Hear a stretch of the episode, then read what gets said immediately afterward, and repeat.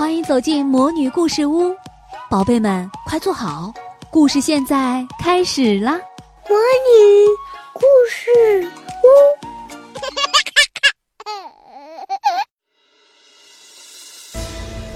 长篇历史小说《东周列国故事》，孙畅播讲。《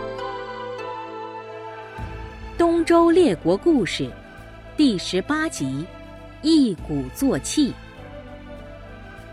齐桓公拜管仲为相国的信儿传到了鲁国，鲁庄公气得直翻白眼。他说：“我当初真不该不听师伯的话，把他放了。什么射过小白要亲手杀他才出气，他们原来是把我当做木头人儿，捏在手里随便玩，随便欺负，压根儿就没有把鲁国放在他们眼里。照这么下去，鲁国还保得住吗？”他就开始练兵、造兵器，打算报仇。齐桓公听了，想先下手，就要打到鲁国去。管仲拦住他，说：“主公才即位，本国还没安定下来，可不能在这会儿去打人家。”齐桓公正因为刚即位，想出风头，显出他真比公子纠强得多。也好叫大臣们服他，叫公子纠在地底下不敢怨他。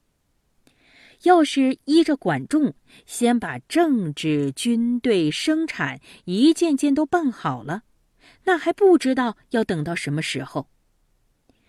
他就叫鲍叔牙当大将，带领大军，一直打到鲁国的长硕去。鲁庄公气了个半死，脸红脖子粗的说。齐国欺负咱们太过分了，师伯，你瞧咱们是非得拼一下子不可吧？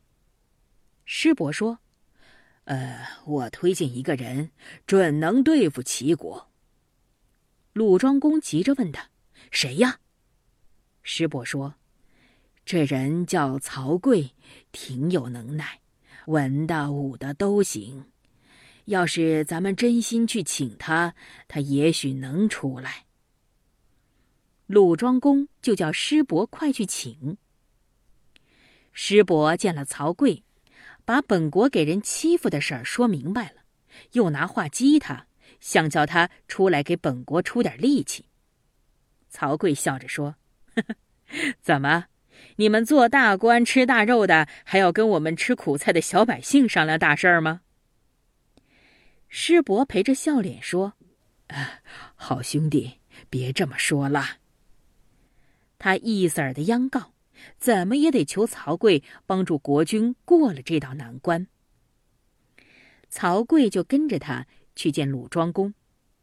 鲁庄公问他怎么打退齐国人呢？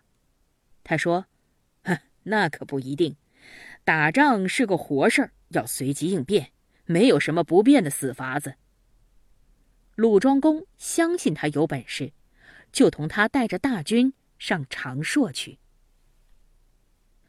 到了长硕，摆下阵势，远远的对着齐国的兵营。两国军队的中间隔着一片平地，好像是一条干了的大河；两边的军队好像是挺高的河堤，哪一边都能往中间倒下，什么时候都能把这条河道填满。鲍叔牙上回打赢了，知道对面不能先动手，就下令打过去。鲁庄公一听见对面的鼓声响得跟打雷似的，就叫这边也打鼓。曹刿拦住他说：“等等，他们打赢了一回，这会儿正在兴头上，咱们出去正合了他们的心意，不如在这儿等着，别跟他们打。”鲁庄公就下令。不许嚷，不许打，光叫弓箭手守住阵脚。齐国人随着鼓声冲过来，可没碰上对手。瞧瞧，对手简直像铁一般的硬，没法打进去，就退回来了。待了一会儿，又打鼓冲锋，对手呢，好像在地下扎了根似的，动也不动，一个人也不出来。齐国人白忙活了半天。使不出劲儿去，真没有意思嘴里直叨唠。鲍叔牙可不灰心，他说：“他们不敢打，也许是等着救兵呢。咱们再冲一回，不管他们出来不出来，一直冲过去，准能赢了。”这就打第三通鼓了。那伙子士兵都腻烦了，明知道鲁国人只守不战，干什么还去呢？命令又不能不依，去就去吧，就又跑过去了。谁知道对面忽然咚咚咚，鼓声震天响，鲁国的将士哗一下子都冲出来，就像豹子打荷叶似的，打得齐国兵马全垮了。鲁庄公就要追。曹刿说：“慢着，让我先瞧瞧再说。”他就站在兵车上，手搭凉棚往前瞧，瞧了一阵，又下来看看敌人的车印和脚印，才跳上车去，说：“追上去吧。”就这么追了三十多里，得了好些敌人的兵器和车马。鲁庄公赢了，问曹刿。头两回他们打鼓，你为什么不许咱们打鼓呢？曹刿说：“打仗全凭一股子劲儿，打鼓就是叫人起劲儿。头一回的鼓顶有力，第二回就差了，第三回就是想的怎么厉害也没有劲儿了。趁着他们没有劲儿的时候，咱们一鼓作气打过去，怎么能不赢呢？”鲁庄公直点头。可还不明白，人家跑了，为什么不赶紧追上去呢？曹刿说：“敌人逃跑也许是假的，说不定前面有埋伏，非得瞧见他们旗子也倒了，车也乱了，兵也散了，才能够大胆的追上去。”鲁庄公挺佩服的说：“哎呀，你真是个精通兵事的将军呐！”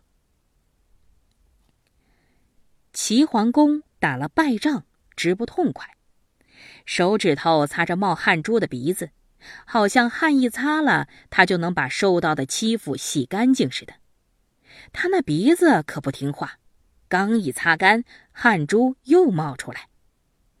齐桓公直生气，更恨鲁国，他叫人上宋国借兵去，管仲也不理他。管仲是有主意的。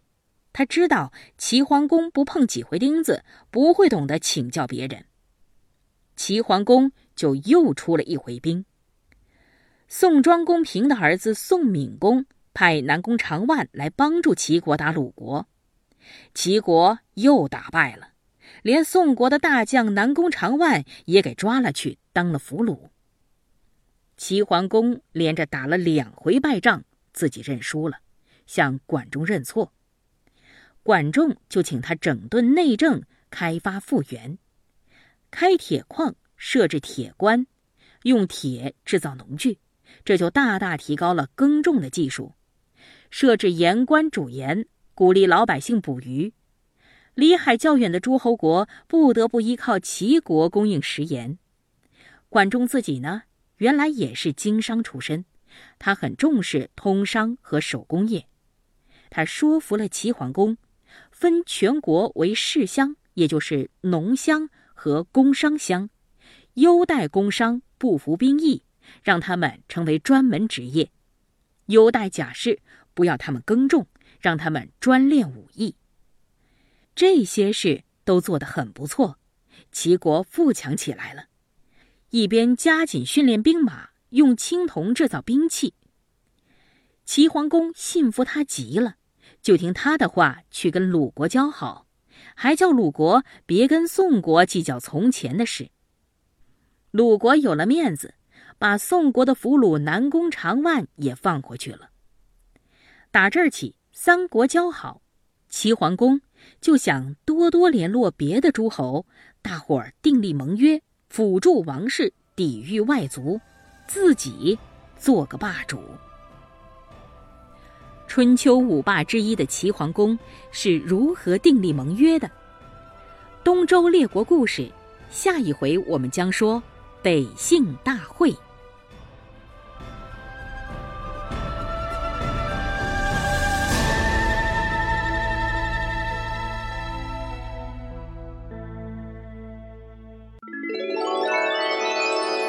亲爱的小宝贝们今天的故事就讲到这儿了。想听更多的好故事欢迎你在微信公众号上搜索“魔女故事屋”，加关注来和我们做朋友。这里有更多的好故事等着你哦。我们下期再见。